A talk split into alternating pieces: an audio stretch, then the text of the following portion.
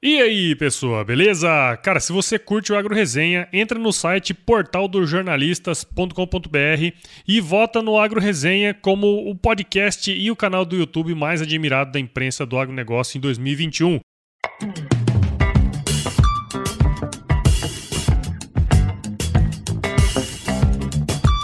E aí, pessoa? Tudo beleza? Mais um episódio aqui da nossa série especial O Agro é Rock. Até aqui, você já conheceu a história de dois grandes produtores rurais e como eles superaram os desafios, né?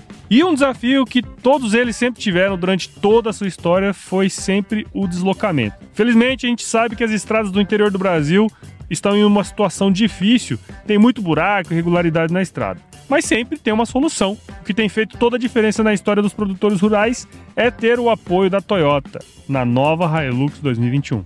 Quando a gente fala que o slogan é nada detém o seu próximo passo, é verdade pra caramba.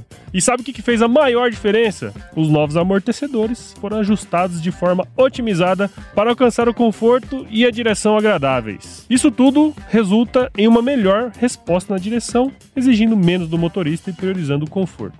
Tem um item nessa atualização que está fazendo total diferença aqui nessa jornada, que é o sistema de ventilação nos bancos dianteiros. Está ajudando muito nesse verão aqui. E tá gostoso, viu? Vou falar pra você.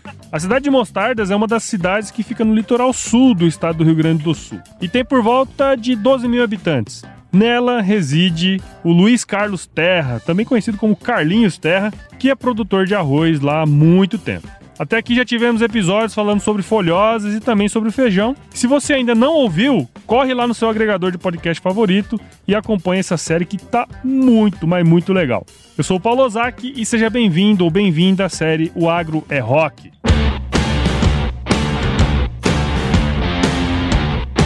O Agro Resenha apresenta O Agro é Rock.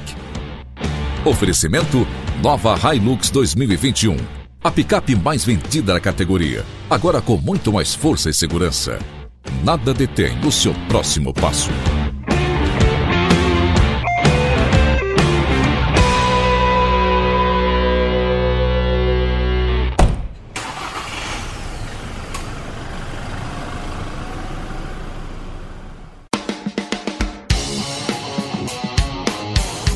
Compromisso da Toyota com a segurança que faz toda a diferença. Essa picape está entre os veículos com mais equipamentos de segurança do país. Todos os modelos dessa linha 2021 contam com vários itens aqui, como assistente de subida, o controle eletrônico de estabilidade, controle eletrônico de tração e luz de frenagem emergencial automático. Também vale ressaltar que desde a versão cabine simples voltada para o trabalho, a Hilux já vem dotada de dois airbags frontais e um de joelho para o motorista. Bloqueio do diferencial traseiro com acionamento elétrico, freios ABS e sistema auxiliar EBD, que é a distribuição eletrônica de força de frenagem. Olha só, tô descobrindo um monte de coisa nova. Nas quatro rodas, cinto de segurança e três pontos para todos os bancos com pré-tensionador e limitador de força para o condutor e passageiro. Outra novidade são sensores de estacionamento dianteiros e traseiros disponíveis nas versões diesel SRX e SRV e Flex SRV 4x4 e SRV 4x2. Essas versões ainda contam com sistema auxiliar ABS de assistência em frenagem de emergência nas quatro rodas. Os modelos diesel SRX, SRV e SR também possuem assistente de descida, o DAC. Esse é o pilar mais tradicional da Toyota, a segurança.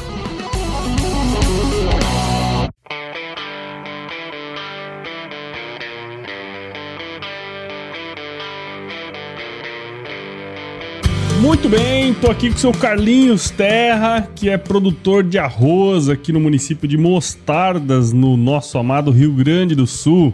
Seu Carlinhos, muito obrigado por aceitar bater esse bate-papo aqui com a gente. É um prazer poder estar com você aqui e contar um pouco da sua história. Seja muito bem-vindo ao Agro Resenha Podcast. Muito obrigado, Paulo. É um prazer estar conversando contigo, com os todos os teus ouvintes aí. Vamos, vamos bater um papo aí, contar um pouco da experiência da gente. Bom, seu Carlinhos, eu acabei sabendo um pouco da sua história de, de tabela, né? Porque eu entrevistei a Luísa no final do ano passado, né? Aqui no, no podcast do Gestão Rural. E a Luísa, para quem não sabe, é filha do seu Carlinhos aqui, né? Mas ela contou por alto porque eu perguntei a história dela e aí ela falou assim: bom, tem meu pai, tem minha mãe, família, não sei o quê. Só que eu queria saber um pouco da história do senhor. Teria como contar um pouquinho pra gente? A Luísa é um grande presente de Deus para nós, né? Ela está sendo a, a, nossa sucessão, é ela que está dando continuidade nos negócios da família. E é uma história que começou há, muitos anos atrás. A, minha família de, de origem açoriana, que foram os, os açorianos que, que colonizaram essa região aqui da, da península do Rio Grande do Sul. Uhum. E a minha família também de origem açoriana, uma, uma origem ligada a, no início à pecuária e depois foi introduzindo a agricultura com o passar dos anos. Mas eu, eu então sempre tive contato com a vida do campo. Né? Meu pai e minha mãe moravam no campo e eu, eu tive oportunidade de estudar e aí eu fiz uma faculdade de agronomia na, na, na FAEM, em Pelotas. Uhum. Né? Logo que eu me formei, eu tive algumas propostas de trabalho e aí eu passei um, alguns anos no início trabalhando como funcionário de outras empresas. Trabalhei em duas empresas na, da, daquela região de Pelotas Sim. e a minha vida como produtor mesmo uh, foi ter início assim como produtor autônomo cinco anos depois de formado né? Que aí eu comecei a minha vida como produtor, uh, no início arrendando terras, comprando máquinas financiadas pelo Banco do Brasil e enfim, eu acho que como muita gente começa, né? E, e aí depois, em, depois de, de 86, aí seis, sete anos depois, o meu pai veio a falecer e aí eu assumi essa propriedade aqui onde nós estamos hoje, né, com a morte dele. A nossa família, nós somos entre quatro irmãos e cada irmão ficou com uma propriedade e para mim coube essa propriedade aqui, que era a propriedade mais distante da sede do meu pai. Depois, depois quando eu vim para cá, a, a infraestrutura aqui era muito, era muito precária porque não, tinha energia elétrica, não tinha estrada, foi quase que como um desbravamento ainda né? é, desses, desses do, do centro-oeste, do norte do Brasil, porque nós, nós, nós, não tinha infraestrutura nenhuma aqui na propriedade. Uhum. Pode ver no, no, nos primeiros anos de lavoura, para a gente poder carregar um caminhão durante a colheita, fazia 20 quilômetros com um trator, um graneleiro, para poder carregar o caminhão, mas onde a, a estrada tivesse acesso a, a, nossa energia elétrica não, não tinha energia elétrica da companhia, né? Foi uhum. depois bem mais tarde que a gente conseguiu puxar a rede, não tinha disponibilidade também de energia na região. A região era muito precária, não adiantava construir a rede porque não tinha subestações para poder uh, fornecer a energia, né? Sim. E durante esse período, então, como a gente não tinha infraestrutura na fazenda, eu, eu me associei na cooperativa de mostardas, na cooperativa de arroz, dos produtores de arroz, e aí aos poucos eu fui assumindo a cooperativa e, e tive na presidência da cooperativa do, durante 10 anos. A gente levava toda a nossa produção para lá para fazer armazenagem e comercialização. Né? E também nessa época, as, as, as, nós temos duas filhas, as filhas eram, eram menores e aí participavam no colégio, e aí acabava se envolvendo né, com, com a comunidade local. Aí era colégio, era grupo de jovens, era grupos de igreja, tinha uma participação na comunidade, né? Uh, através dos filhos e através da, da, cooperativa, do trabalho da gente também. Né? E assim que as coisas foram se desenrolando, né? E aí depois os filhos foram crescendo, foram tendo que ir para a faculdade, aí indo, indo para Porto Alegre, que é um lugar onde ofereciam as faculdades, uhum. e, e, a gente ah, foi, foi melhorando a infraestrutura aqui na propriedade, na fazenda, fomos construindo as coisas aos poucos, porque no início não tinha nada aqui, né? era, era uma, uma, fazenda de gado só. Sim. E é, é assim que foi as coisas, né?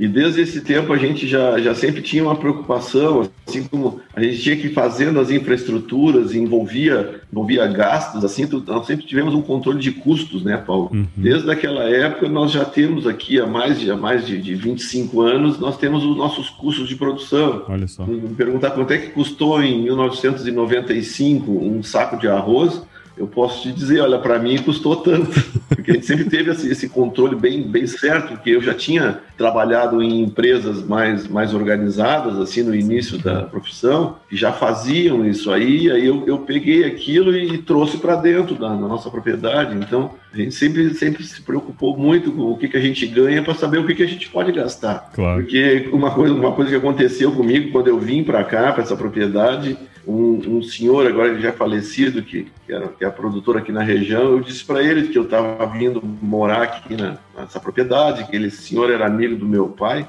Eu disse para ele, eu tenho um pouco de receio, porque não, como a gente não tinha infraestrutura e não, não tinha essas, essas coisas é, essenciais para se produzir, as pessoas que, que, que, o meu pai arrendava antes aqui a propriedade, nós vamos falar mais tarde, uhum. os que arrendavam aqui quebravam, né? Digo, todo, fulano passou por ali, quebrou. Beltrano passou por ali, quebrou. Digo, agora chegou a minha vez agora, né? E aí ele me disse assim, olha, se tu, se tu não gastar mais do que tu ganha, tu não quebra. tu tem Ótimo que gastar conselho menos do que tu ganha. Então a gente sempre cuidou essa questão de custo, né, para não ter problema, né? Mas um ah, pouco é. assim, rapidamente foi isso assim que a gente. Legal, legal. É, acho que é muito interessante isso, né? Não é, digo que não é comum, hoje cada vez é mais comum, né? Ah, os produtores terem esse controle, mas de fato não é uma coisa que é corriqueira, né? A gente ainda vê muitos produtores é, com a caneta só na cabeça, né? e aí é fica um pouco difícil de gerenciar. É, é e, e aí parece muito absurdo quando o cara fala para você que você só precisa gastar menos do que ganha, né? É, é, é, é verdade. Parece óbvio, mas não é tão óbvio assim, né? Não é tão fácil, né, Paulo? E, Carlinhos, o senhor contou aí, né, um pouco da história e tal. É, mas eu queria entender quando e como a produção de arroz entrou aí na história da fazenda. Porque o senhor comentou que começou com pecuária e tal, hoje ainda tem, né, a pecuária aí, mas como que, como que entrou a produção da, de arroz aí na, na história da, da fazenda? Na nossa família, a produção de arroz entrou muito cedo. Eu sou a terceira geração, né? a Luísa já, já é a quarta geração. Assim, trabalhando com arroz. O meu avô na verdade, foi o pioneiro na produção de arroz aqui nessa região. Hoje nós temos aqui na região uma denominação de origem, né, que é o arroz do litoral norte, que é um, é um produto características uh, especiais, digamos, diferentes de outras regiões produtoras de arroz porque na verdade essa península aqui ela é como se fosse uma ilha. Nós temos o Oceano Atlântico de um lado e a Lagoa dos Patos de outro lado, hum. né? E, e são um, um mananciais de água muito grande e tu sabe que a água funciona como um regulador térmico. Então a temperatura nessa nossa região, nessa época que é, e em todas as épocas, mas nessa época que está se desenvolvendo a cultura do arroz, principalmente, não ocorrem grandes variações entre o dia e a noite a temperatura se mantém uma temperatura mais estável. Entre o dia e a noite, a água de um lado e de outro, a água não varia a temperatura, a água funcionando como um regulador. Então, isso aí confere para o arroz uma, uma, características especiais em termos de vitricidade, de transparência do grão. Né? Então, esse arroz aqui do litoral norte, ele é um produto diferenciado. Essa denominação de origem aconteceu na época, uh, na época que eu era da, presidência da cooperativa e foi um movimento em toda a região. Então eu participei dessa, dessa desse desenvolvimento da denominação de origem. É, ela é reconhecida pelo Inmetro, enfim, é uma característica peculiar. E o meu avô aí se para fazer essa denominação de origem se teve que fazer um levantamento histórico da lavoura de arroz aqui no município. E o meu avô foi o pioneiro, na verdade. Ele foi o primeiro a plantar arroz aqui nessa, nessa região do litoral, em 1938. E depois ele plantou quatro, cinco anos e, na verdade, ele quebrou. Como eu te falei, eu acho que ele gastou mais do que ele ganhou. Eu acho que ele se empolgou com a lavoura de arroz. E aí ele quebrou e aí voltou para a pecuária uhum. e o meu pai continuou depois a produção de arroz. E o meu pai é que, na, na verdade, foi, dentro da nossa família, o grande impulsionador impulsionou a lavoura de arroz aqui na nossa família, pelo menos. Legal. E na região também, acredito. Sim. Só que o meu avô começou a lavoura de arroz e o meu pai não nessa propriedade aqui onde nós estamos, em outras propriedades que eles tinham. Eles eram pecuaristas, eles tinham uns quatro, cinco propriedades em, em locais distantes, 20, 30 quilômetros, 50 quilômetros umas das outras, Sim. mas eram, eram basicamente pecuaristas. Então, nessa propriedade aqui não tinha lavoura de arroz propriamente deles, eles arrendavam né, uhum. as, as, essa área para um terceiro plantar. E é que eu te contei que os caras que plantaram aqui quebravam, né? É, mas foi assim que eu, que eu, quando a gente chegou aqui, meu pai tinha era pecuária, né? Aqui na propriedade e tinha um parceiro na, na forma, na forma de arrendamento, né? Uhum. Foi assim que começou aqui né, nessa propriedade a, a lavoura de arroz. É, algumas primaveras atrás, né, seu Carlinhos? É. Mas é interessante, né? Como a, a, evolução vai, vai entrando. Eu tenho, assim, óbvio que eu não tenho tanta experiência assim como o senhor, né? Mas aqui em Mato Grosso eu consegui ver muito essa diferença. E é interessante como a agricultura vai entrando nos municípios. De certa maneira, os municípios vão evoluindo também, né? E, e a, muda a, a, paisagem muda na região, né? Eu sou também aqui, eu, aqui em Mato Grosso. A, se eu pegar aí os 20, 30 anos atrás, né, que é de quando eu sou, a gente vê mudança muito grande é, das áreas que eram de pecuária, foram se tornando agricultura e, e a região foi foi melhorando, a paisagem foi, foi mudando, né? E eu acredito que tenha sido mais ou menos dessa forma também aí na região do senhor, né? Sim, sim, é da, foi da mesma forma, né? Porque a agricultura tu te, te demanda mais investimentos, né? Tu uhum. tem que ter estrutura de estradas, né? Envolve maior, maior número de pessoas, funcionários, colaboradores, terceirizados, né? Que, envolvidos na agricultura e o, e o volume de, de, de, recurso envolvido é muito maior, né? Sim, sim. A pecuária, é, mesmo tecnificada, mais tecnificada como é hoje, envolve menos, menos investimento, assim, né? imobilização, digamos, de recursos do que, do que a agricultura, né?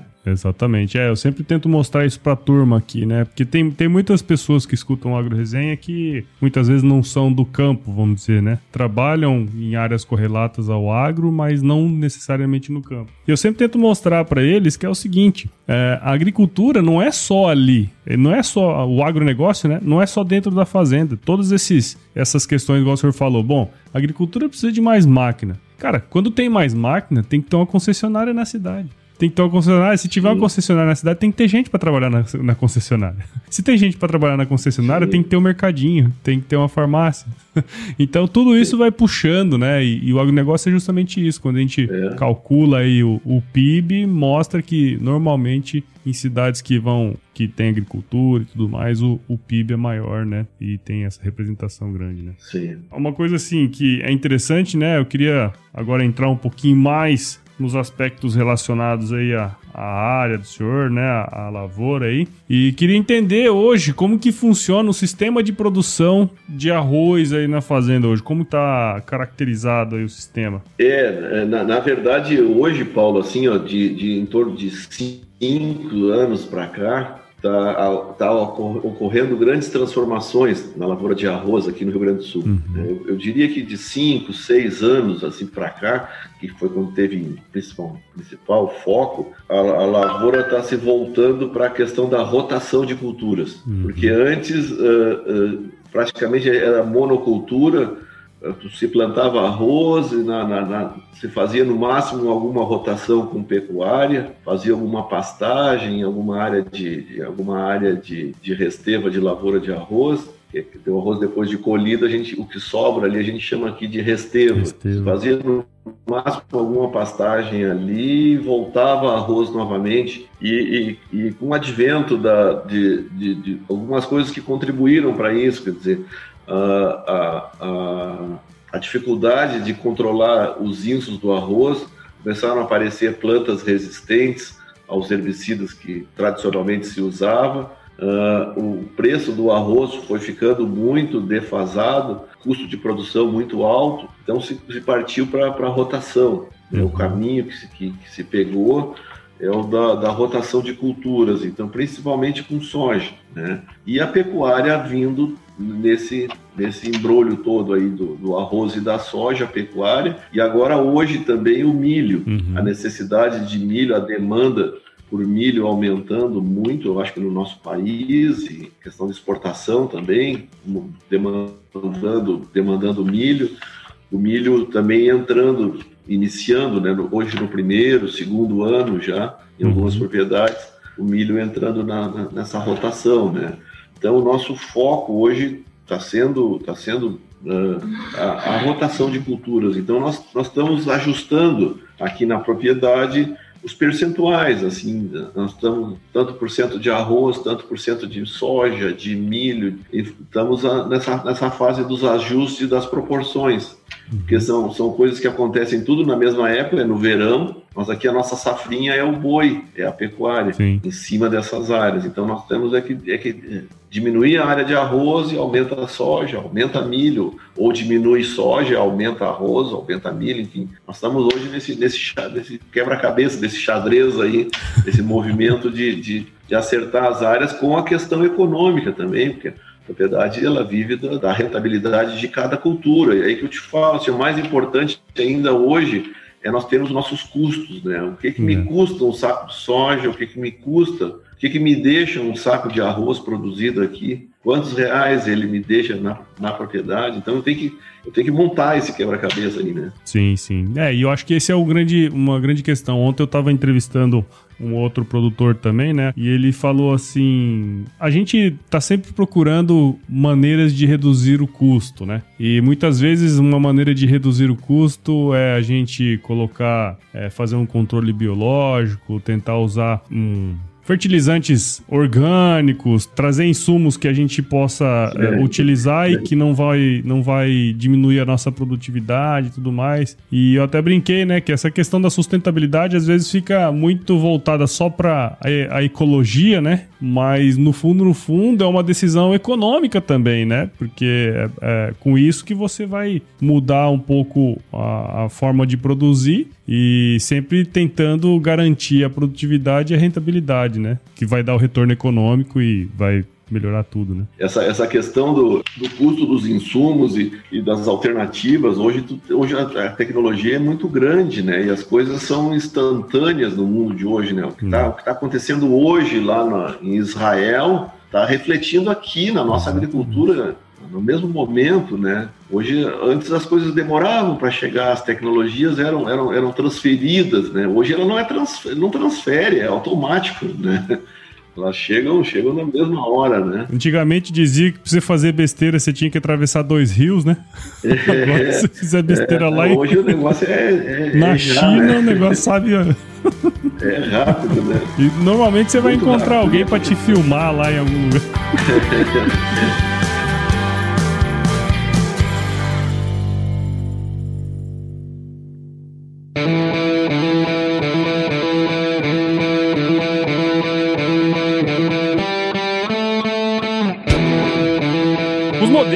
linha 2021 da Hilux seguem equipados com motores diesel e flex. No entanto, a grande novidade é o aumento de 15% de potência do propulsor 2.8 litros 16 válvulas diesel, que passa agora a gerar 204 cavalos de potência. Além disso, o torque para os modelos dotados de transmissão automática de 6 velocidades sequencial também cresceu 11%, gerando agora 50,9 kgf a 2.800 RPM. As Hilux equipadas com câmbio manual de 6 velocidades, chassi, cabine simples e Standard Power Pack mantêm o torque de 42,8 kgf a 3.400 giro. Isso é muito importante para o produtor que utiliza o carro para seu trabalho do dia a dia. Proporciona maior desempenho e mais economia de combustível.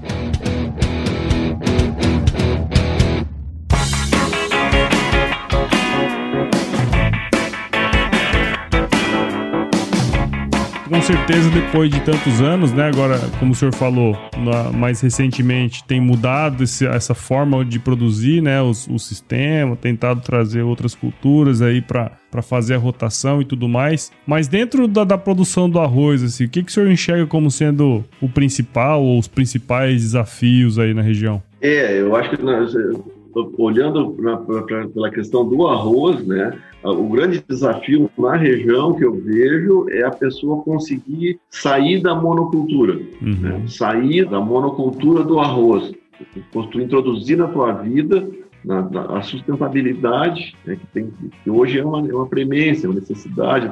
A lavoura de arroz não existe sozinha. Ela uhum. existe agregada com outras culturas, com outros manejos, com outras maneiras do produtor trabalhar. Eu, eu, eu, vejo a monocultura como o principal desafio aqui para nossa região. É o produtor do arroz conseguir se desvincular, dizer, não, eu, eu, só consigo, eu só planto arroz, não, não vai existir mais. Uhum. Se ele não quiser ir para a agricultura, ele vai ter que parar uma área, né, parar uma área, plantar uma, um percentual da área, trabalhar ela com pecuária, ou trabalhar ela com outros, outros preparos de, de, de verão, para procurar isenção da terra e para ir dando sustentabilidade nela, e ter outra fonte de renda. Né? Sei lá o que o cara vai tentar fazer, mas ele não pode, ele tem que fugir da monocultura do arroz. Eu acho que esse é o desafio, é isso que os produtores hoje estão se preparando, o sentimento né, que eu uhum. sinto né, dos produtores de arroz da região é isso Entendi. Se, se ele for arrendatário, ele vai ter que, ele vai, ele vai ter que arrendar e, e fazer outra coisa também, né? Uhum. Lá naquela área. Tem que entrar em, em acordo com o proprietário da, da terra para fazer uma outra, um outro processo, mas ele não, não, não vai conseguir plantar continuamente arroz Sim. na mesma área. Esse, esse aí é o desafio é, um baita de um desafio, na verdade, porque no fundo, no fundo, é uma, é uma mudança do sistema, né? E toda mudança ela é meio dolorida, assim, né? Traumática, né, Paulo? É, sempre traumática. Deixa marcas, né? Exato. Então, e aí eu já queria aproveitar essa aí também, seu Carlos, que é o seguinte: como produtor rural, certamente teve um momento. O senhor contou vários aí, né, que eu consegui captar aqui, né? Teve alguns momentos aí que o senhor teve que ser forte para superar aí as adversidades, né? Eu acho que eu queria perguntar para o senhor se teria como compartilhar com a gente um momento aí da sua vida que você teve um grande desafio, né? Daqueles que, que você olha assim e fala, bah, esse negócio aqui é, é complicado. E depois que você superou, que você saiu mais forte, o senhor tem algum exemplo, algum, algum momento aí da, da vida do senhor que que aconteceu isso? Eu fico pensando nessa, nessa pergunta, assim, né? Eu, estou com 63 anos. Uhum. Eu estou com 63 anos e passou, passaram muitas coisas, né? Passaram, foram muitas, muitas, muitos planos econômicos, muitas, muitas dificuldades, assim, que, que a gente como produtor do nosso, nosso querido Brasil, aí a gente passou. Mas eu tive, fico pensando assim que, o, que na verdade, para mim, o, o meu maior desafio da minha vida foi quando meu pai faleceu. Uhum. Foi quando, com, a, com, o falecimento do meu pai, ele, ele era uma pessoa, ele tinha 64 anos, ele tinha um ano mais do que eu tenho hoje, e eu me sinto jovem. E eu uhum. achava que ele era um, um, cara jovem ainda, que tinha muita, muita vida pela frente, e, e ele, meu pai faleceu de, de, de morte natural, de doença, e, e, mas foi uma coisa meio repentina na, na, na, vida da gente. E isso aí que, me, que, na verdade, naquela época, me balançou muito, né? porque eu tinha acompanhado a trajetória da vida dele, eu sabia como é que ele tinha iniciado, tudo que ele tinha passado na vida, trabalhando e, e, e lutando muito, porque era, era muito difícil produzir naquela, antigamente, naquela época. Quem é mais jovem hoje não consegue imaginar a dificuldade que era é, para se produzir um saco de arroz. Né? Eram muitos desafios todo dia, tu tinha que matar um leão a, a soco para porque não tinha tecnologia, não tinha infraestrutura, era, era, tudo muito difícil. Né. E, e, a morte do meu pai uh, mexeu muito comigo. Digo, mas cara, qual é o sentido da vida da gente? Por que, que a gente vive? Por que, que a gente luta? E, e, naquele momento, assim, foi um momento que, que eu, eu, me sentia, assim, com os, com os braços caídos, praticamente. Eu digo, mas vem cá, mas viver para quê? Né? Pra, de repente, de uma hora para outra, puf, termina tudo. Uhum. Acaba, acaba coisas, né? Mas e aí, aí então, foi, foi, eu acho que esse foi o maior, e a gente foi superando isso aí com, com o trabalho, com a união da família. A, a minha esposa, eu já tinha as duas filhas, a minha esposa e minha filha me ajudaram muito nessa, nessa superação uhum. e o trabalho também. Eles disseram, nós temos um desafio aqui da, dessa propriedade que, que foi o que só enterrou, só quebrou gente, né? Nós temos todo esse desafio aqui de, de, de deixar alguma coisa para o resto da família. Assim como meu pai deixou, eu tenho obrigação de deixar para minhas filhas também. Claro. E, e, e, Deus também, né, Paulo, participando da vida da gente, uh, a presença de Deus mar... sempre foi muito marcante. Tá? Essa fé, essa confiança, a certeza de que Deus quer o melhor para nós todos, né, para todos os filhos dele Independente se o filho está no caminho errado hoje no caminho certo, Deus quer sempre o melhor. Sim. Deus quer, um pai sempre quer o melhor para o seu filho. E aí a gente quando começou a superar isso, tudo ficou mais fácil. Sim. Depois qualquer desafiozinho que surgia, que na isso aí, isso aí é barbado, isso aí a gente vai tirando de letra, né? Decidir qual cultura plantar na rotação é muito mais fácil hoje, né? Isso é isso aí. Se tu errar hoje, tu repete de novo, tu volta, tu, tu, até tu acertar, né? Isso aí tu consegue superar, né? Assim, já que a gente está falando disso assim, a gente sempre procurou, né, Paulo, em todos esses desafios que aconteceram, eu te falei que não, são, não foram o maior, o maior foi esse que eu te falei, hum. esses outros todos, assim, a questão de questão econômica, a gente sempre procurou manter crédito, né, nas, nas instituições bancárias, na, no, no comércio, na região, os compromissos da gente, a gente sempre, sempre honrou os compromissos assumidos, passamos por, por vários planos, a gente estava sabendo que a gente estava sendo roubado. A gente estava sabendo que a gente estava sendo roubado, mas era o nome da gente que estava ali, a gente procurou, procurou manter o, o crédito, manter o nome limpo, porque a gente ia precisar disso mais, mais lá na frente, né? né. Esse é um, é um detalhe assim, que eu acho importante, assim, que tem para dizer para todos os colegas da gente que são produtores, né? né. O nome da, o nome limpo, isso aí é muito importante, eu, eu considero, né? É, não, e, e eu sempre falo, né? Eu, eu, converso com muita gente aqui no, no podcast, né?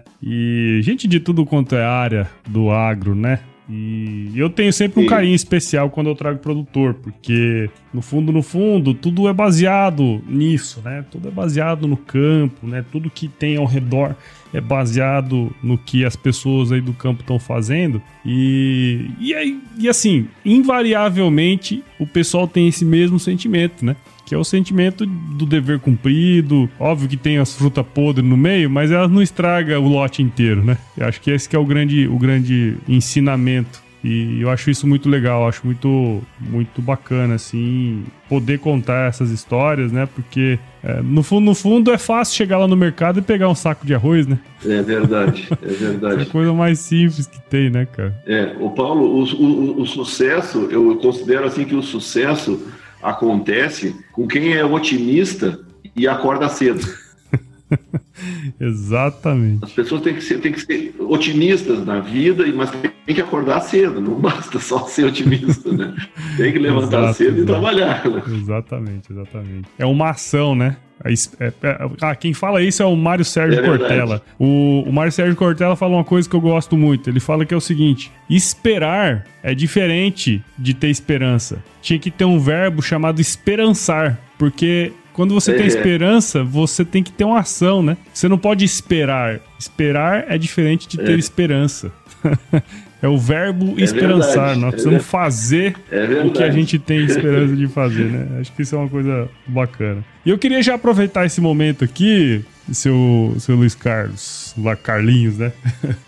A gente sabe, né? Todo mundo sabe que o arroz faz parte do dia a dia ali nosso, né? O arrozinho, o feijãozinho, né? Na, na, maior parte dos brasileiros aí, o arroz, o feijão, uma carne, né? Inclusive foi por causa disso que nós estamos fazendo isso aqui. É, ele tá no dia a dia do, do brasileiro, né?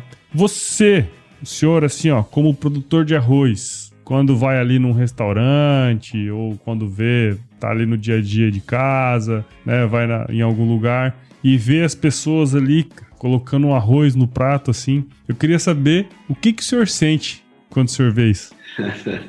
é, é, verdade, né, Paulo? É verdade que, que, que, dá uma emoção na gente de ver as pessoas se, se alimentando né, de, de, arroz. Eu me sinto fazendo parte da, da vida dessas pessoas. Uhum. Às vezes, mesmo que não seja o meu produto que está sendo produzido aqui, que o nosso mercado aqui, o principal é o centro-oeste aí. Então, se eu ver vocês comendo arroz, eu fico com mais orgulho ainda. Mas eu aqui eu me orgulho de ver, de ver as, as pessoas consumindo arroz E, e, e, as pessoas hoje eu vejo assim que, que não, não estão bem informadas da real, da real valor que tem o arroz como alimento. Uhum. É um alimento que, que é rico em, em, em, minerais, em nutrientes e não tem glúten. Sim. É um alimento muito importante para as pessoas. Uhum. E, e, eu vejo, às vezes, assim, em restaurantes que a gente vai, eu vejo uh, como as pessoas, como poderia ser melhorado esse, esse, o aspecto da, da, da, da diversificação de usos para o arroz. Uhum. Muitas, muitos alimentos poderiam ser elaborados e produzidos a partir do arroz, a partir da farinha de arroz, usar arroz em outras formas eh, como matéria-prima. Eu vejo um mercado muito grande a ser a ser desbravado aí. Eh, eu, eu, às vezes eu olho também, eu vejo como as pessoas não não sabem fazer arroz. Tu olha, às vezes, num buffet de um restaurante, aquele arroz que tá, ele tá ali, mas tá aquele troço mal feito, todo embolotado, assim, diferente a maneira como preparam, né? Como, poderia ser muito mais agregado, muito mais coisas. Se houvesse um trabalho na, junto aos chefes de cozinhas, aos donos de restaurantes e, e, e depois por consequência, acabaria nas famílias também. Eu vejo muita coisa a ser feita. Né, em termos hum. de arroz, é. nesse, nesse sentido, nessa parte final, né, digamos. É, isso é interessante, né? Porque o arroz, pelo fato de ser tão comum, parece que as pessoas nem pensam que eles podem ser servir de alimento de outras formas, né? Eu sei porque, pô, minha mãe faz um bolo de arroz, né? que, que não precisa levar outras coisas. e, é, e, é, bom pra caramba, né? Coisas que a gente. Um arroz com leite. É, arroz com leite, exatamente. Um arroz com leite. então tem, tem muita coisa. Tem, e... muitas, tem muitas formas, né, Paulo? É. Parece que assim que, que, que o trabalho do arroz termina no momento que ele é colocado dentro do pacotinho, né? Parece é. que ali, parece que ali dali para frente ninguém mais está envolvido. Não existe um responsável, digamos. Uhum. A indústria, o produtor se preocupa em produzir um alimento sadio, um, um alimento sem, sem contaminações, né? um alimento que vai satisfazer ao dono da indústria. E a uhum. indústria se preocupa num, num produto com uma aparência que vai agradar o seu consumidor, uhum. aquela pessoa que vai no supermercado pegar, escolher, escolher aquele pacotinho, aquela marca de arroz. Sim. Parece que ali termina o trabalho mesmo, mas uhum. ele vai mais além.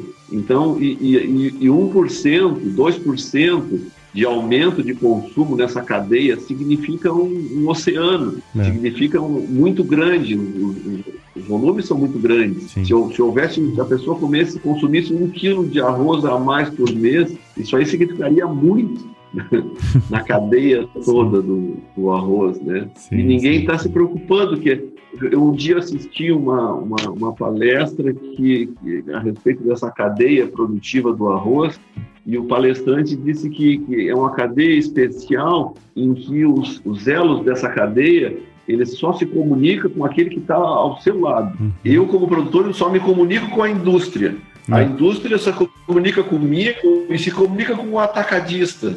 O atacadista se comunica com a indústria e com o varejo. E o varejo só, só se comunica com o consumidor. É. Quer dizer que então, no momento em que o consumidor botou dentro do carrinho do supermercado aquele pacotinho de arroz, acabaram. Acabaram os seus problemas, parece. É. Entendeu?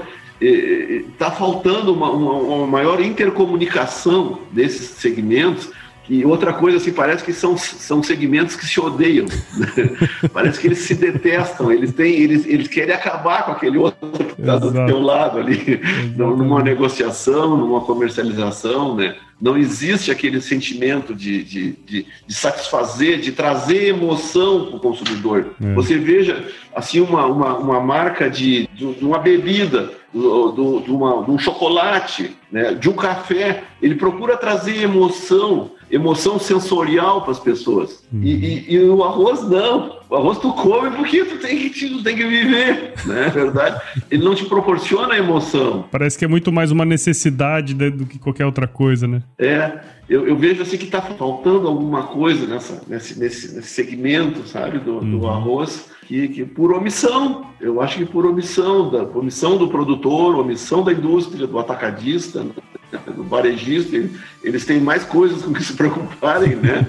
mas, mas tá faltando, né? Tá Não, faltando. concordo, Falta muita concordo. coisa na, na cadeia do arroz, né? Eu concordo e eu acho que um dos grandes objetivos dessa série aqui é, é, fazer, né? Porque eu não sei se eu contei pro senhor, mas a ideia dessa série aqui foi justamente ir lá em São Paulo, olhar lá tem o, o PF Paulista, né? O PF Paulista é o quê? Arroz, feijão, carne, salada e você termina de comer, vai ali e toma um cafezinho. Então eu vou, conversa, eu vou conversar com esses cinco produtores, mostrar para as pessoas ali que come o PFzão paulista lá que tem um monte de gente é por ele- trás trabalhando para chegar até a mesa dele. Eu acho que esse é um grande. uma das maneiras que eu encontrei, mesmo que pequeno aqui, mas para transmitir essa mensagem que eu acho super importante, né? E mostrar para o consumidor Bacana. o que que, o que que os produtores estão passando e os perrengues, né? É verdade, é verdade. Bacana. E seu Carlinhos, é o seguinte. E o nome dessa série, eu pensei muito no nome dela e tal, e eu, e eu cheguei a uma, uma conclusão.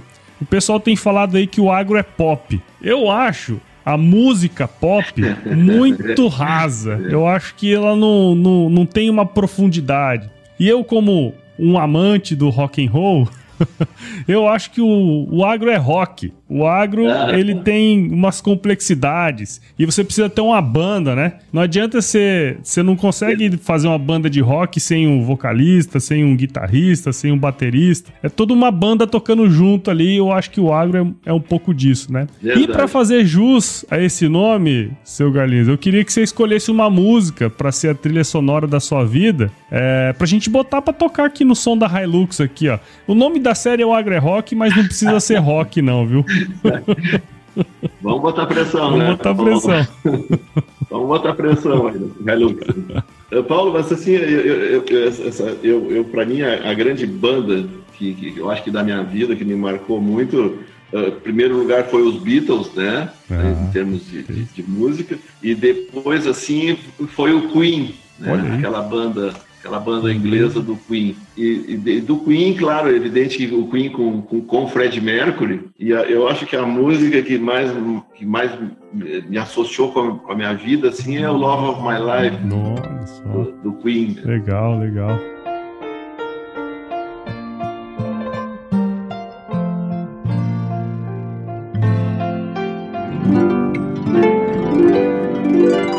love of my life,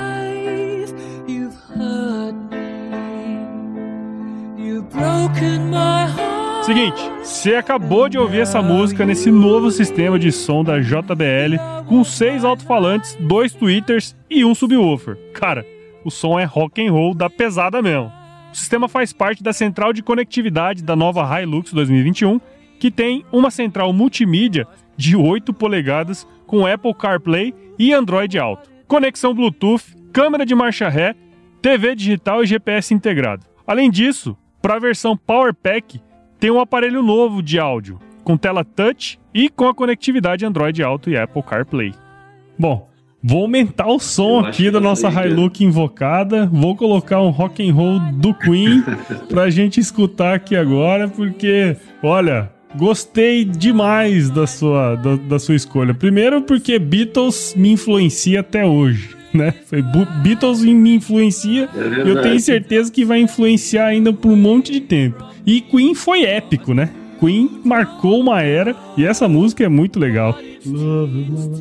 É, eu sei. Verdade. É demais. A turma vai estar escutando aí agora. É. É, bom, Zé Luiz.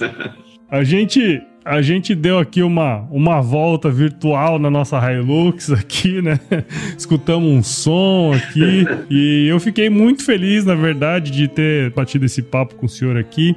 É, quero agradecer a Luísa, né, por ter proporcionado esse encontro aqui e, como eu falei, trazer produtores para essa mídia nova, né? Muita gente ainda não conhece o podcast e tal, mas o negócio é, tem ganhado uma proporção muito grande e, e para mim é sempre muito especial trazer produtores rurais aqui para esse podcast, porque eu acho que é uma, uma das maneiras que a gente tem para mostrar para todo mundo o que, que a turma tá passando, o que, que eles estão fazendo e o orgulho, né? Acho que o senhor falou uma palavra aí, é, logo quando eu perguntei o que, que o senhor sentia, né? Quando a pessoa consumiam arroz, você falou, não, eu tenho orgulho. E esse orgulho é, é pro produtor de arroz. Eu conversei com o produtor de folhosas, de feijão, e eles falam sempre a mesma coisa. É orgulho, né? Então, espero que quem escutou aqui, É ó, você que verdade. tá aí do outro lado escutando, tenha entendido um pouco mais sobre a produção de arroz. E, seu Carlinhos, muito obrigado, parabéns pelo seu trabalho, que me alimenta e alimenta quem tá do outro lado aí escutando a gente. Muito obrigado, viu? Parabéns. Paulo, eu que agradeço, eu que agradeço essa oportunidade de conversar contigo e conversar com os teus ouvintes também. né? Espero que, que tenha nossa- essa nossa experiência de vida eh, tenha servido para algumas pessoas. Grande abraço. Muito bom.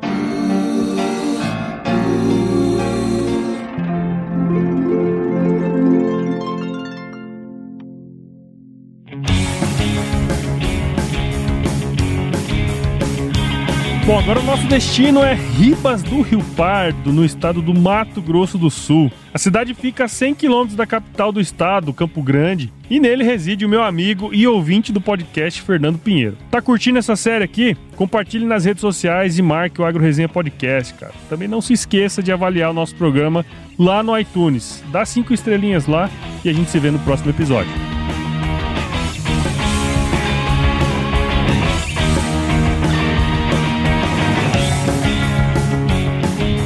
Aí, viu, seu Carlinhos?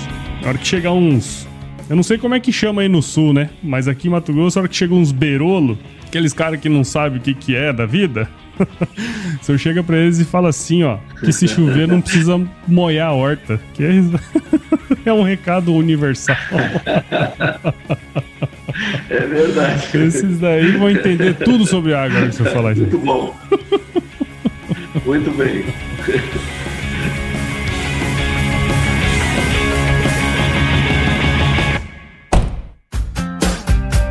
O Agro é Rock. Oferecimento Toyota. Apresentação Paulo Ozaki do Agro Resenha Podcast. Produção Áudio Ed. Edição e mixagem Senhor A.